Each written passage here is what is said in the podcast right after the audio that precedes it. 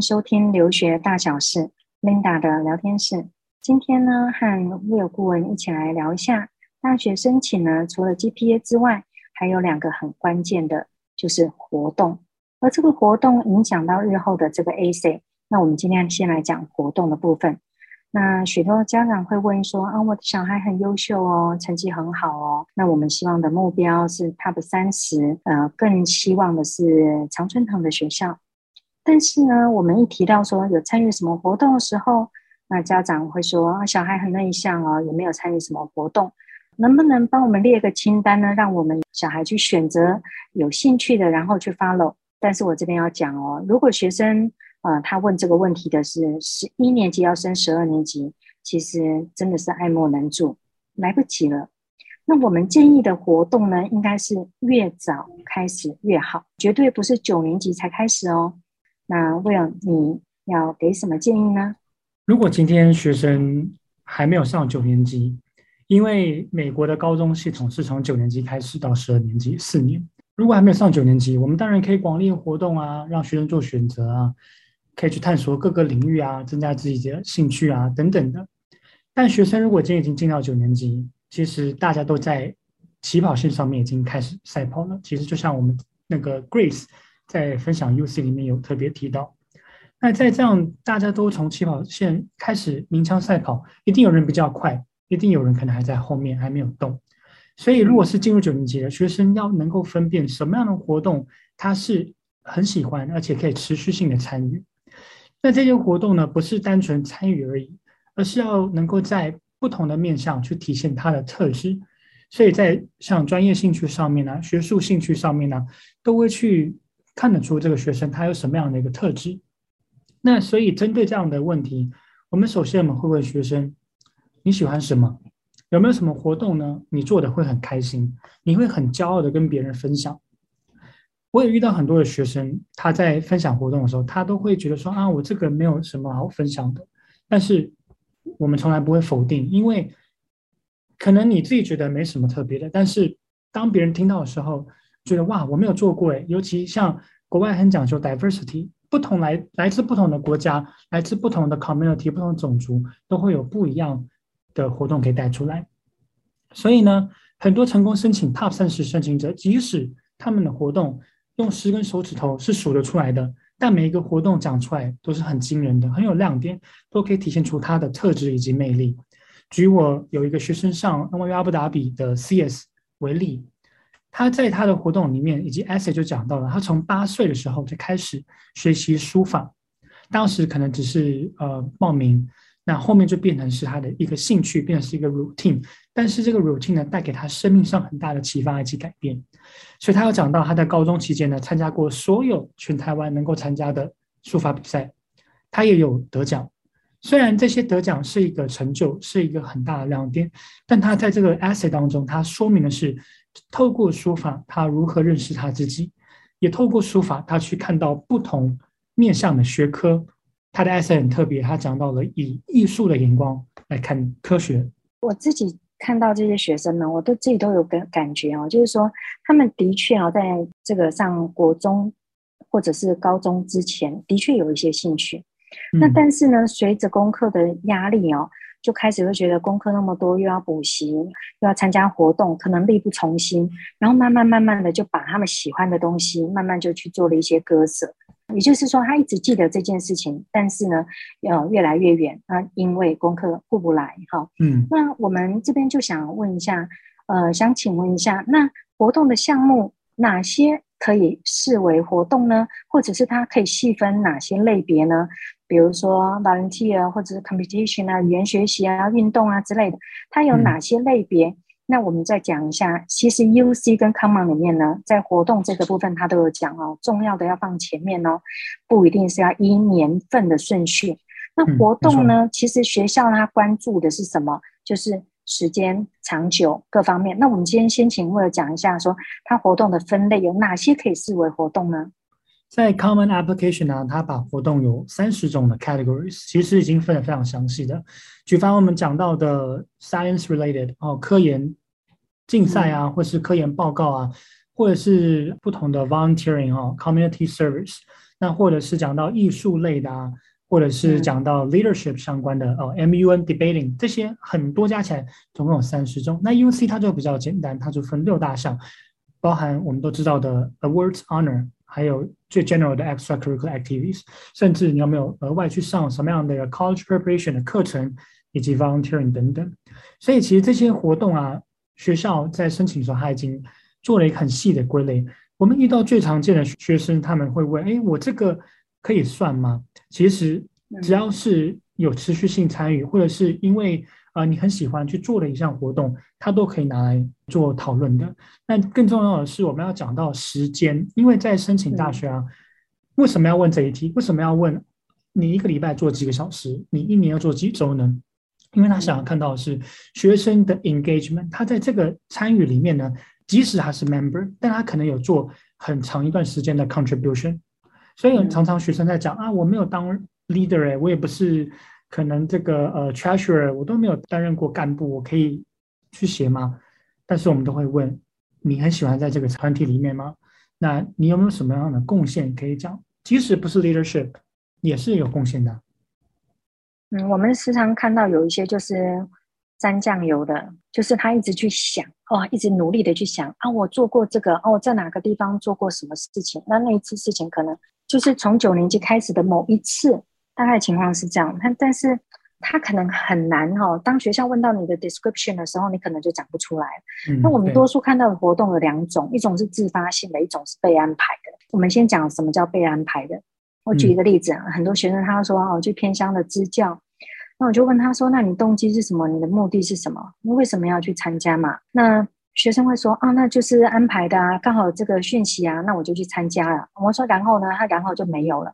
那在疫情之前呢，还会有去说柬埔寨去盖房子。其实我一直认为哦，你今天如果这些是被安排出来的，你的目的哦，你去做这件事情的这个理由不是自发的。那你是被安排的，其实很多事情就是垂手可得啊。你，嗯，你看到地上有马路不平，你去铺个路，其实它都是好事啊。那你何必舍近求远呢？哈，包括有学生说，那我又不能出国，那干脆我去这个贡寮海滩捡垃圾好了。那我们就要去想。你去捡垃圾啊？他可能说十年级的暑假，哦，呃，或者十年级的某一个礼拜六，哦，去了三个半小时，去了这个贡寮海滩捡垃圾。那我说捡垃圾之后呢，你看到什么？你得到什么样的启发？哦，你看到的塑料袋啊，或者海洋生态被破坏，你能做什么？你能改变什么？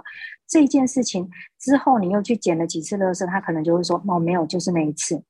嗯，嗯，好，那当然，呃，像我举一个例子嘛，那。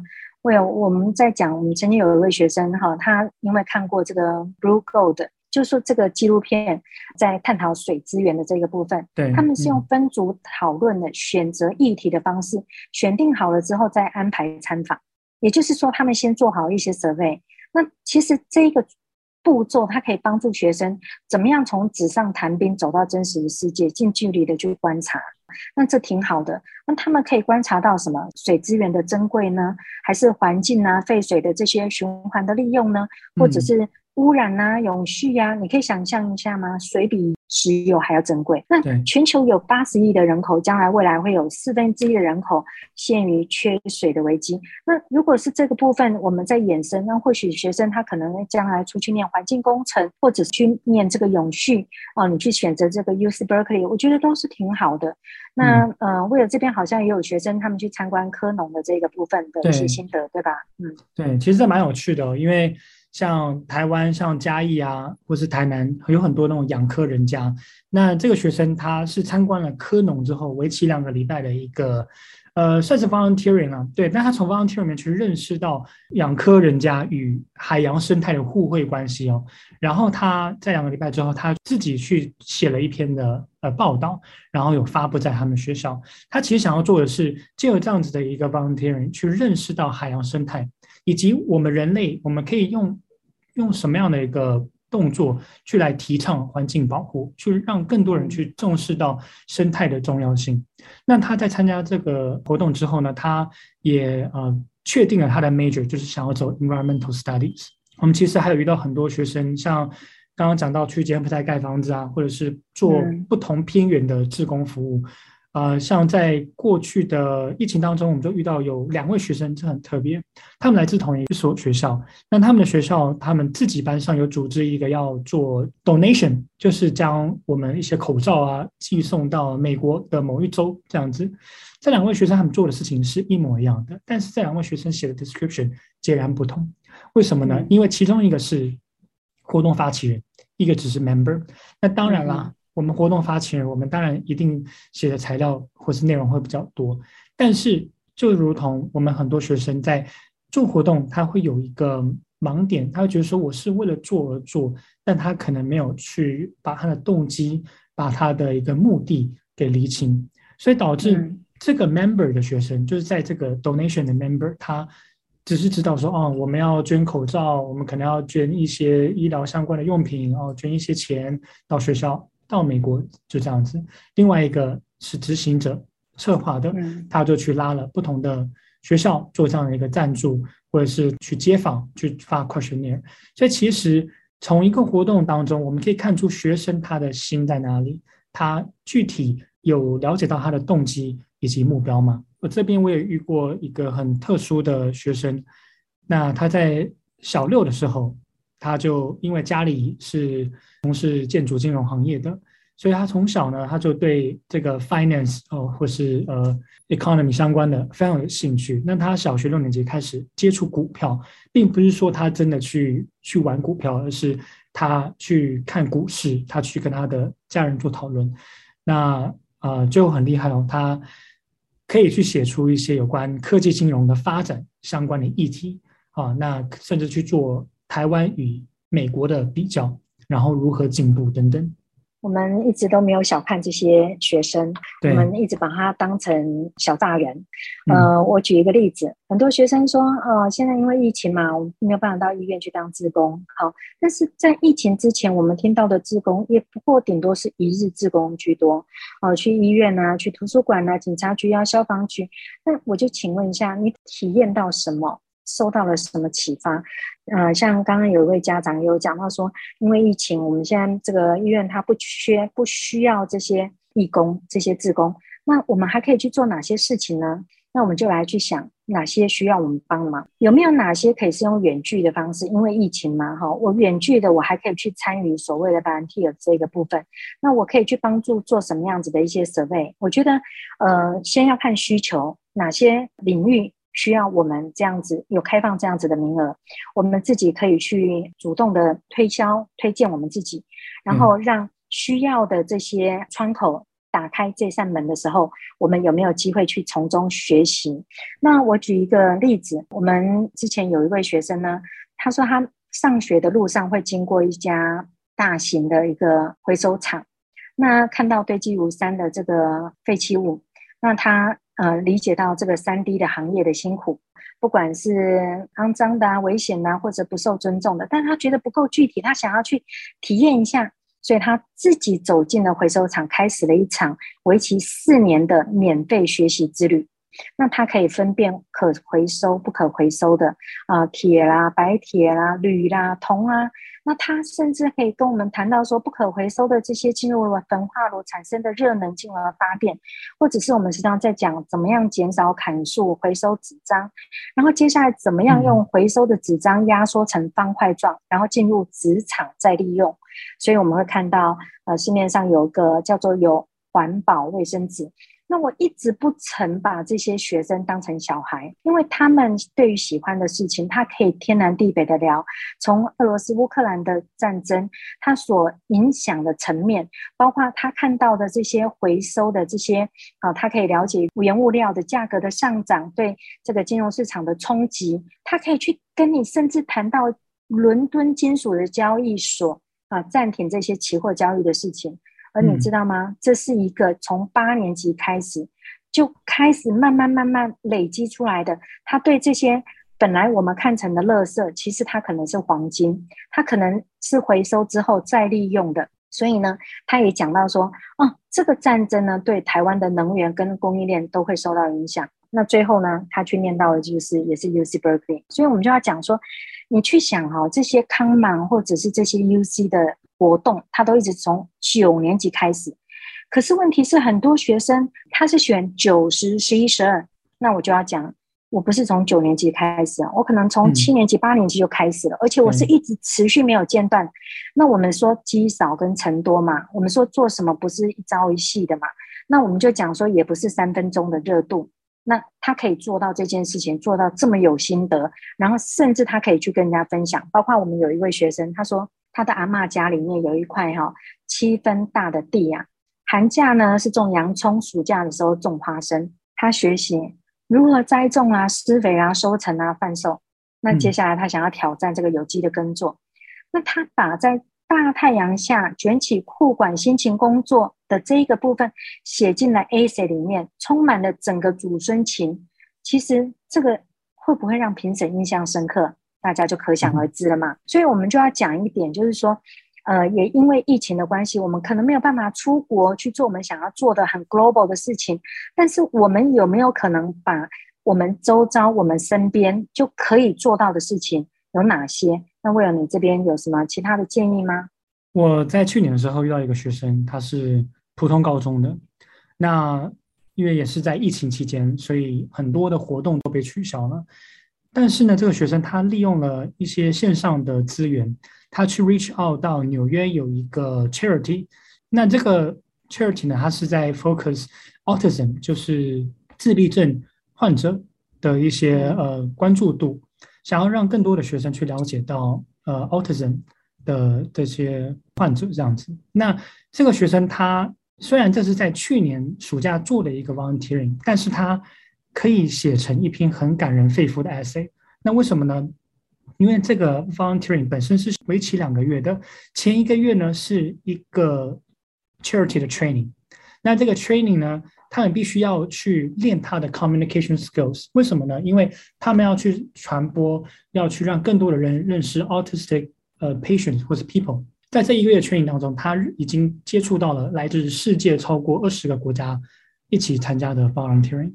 那剩下的最后一个月呢，他们做的事情是在台湾各个角落去透过线上的方式，他们要跟十五位他自己的同学或朋友。以及十五位就是陌生人了，去来介绍 autism，那并且写出一个 report。那我觉得这个学生他呃非常的有心，虽然只有两个月的活动，但他把这篇 report 他也给我看过。那甚至他在他的 comment essay 里面讲到，他如何去更认识到 autism 这样子的一个症状。那所衍生的不是单纯说啊，我多认识到了一个呃族群的人，更多是他知道怎么样跟他们做相处。那我分享一个故事。因为我在这个期间当中呢，我也有呃遇过像呃有 autism 的学生。那当然做顾问这一行呢，会遇到不同的学生。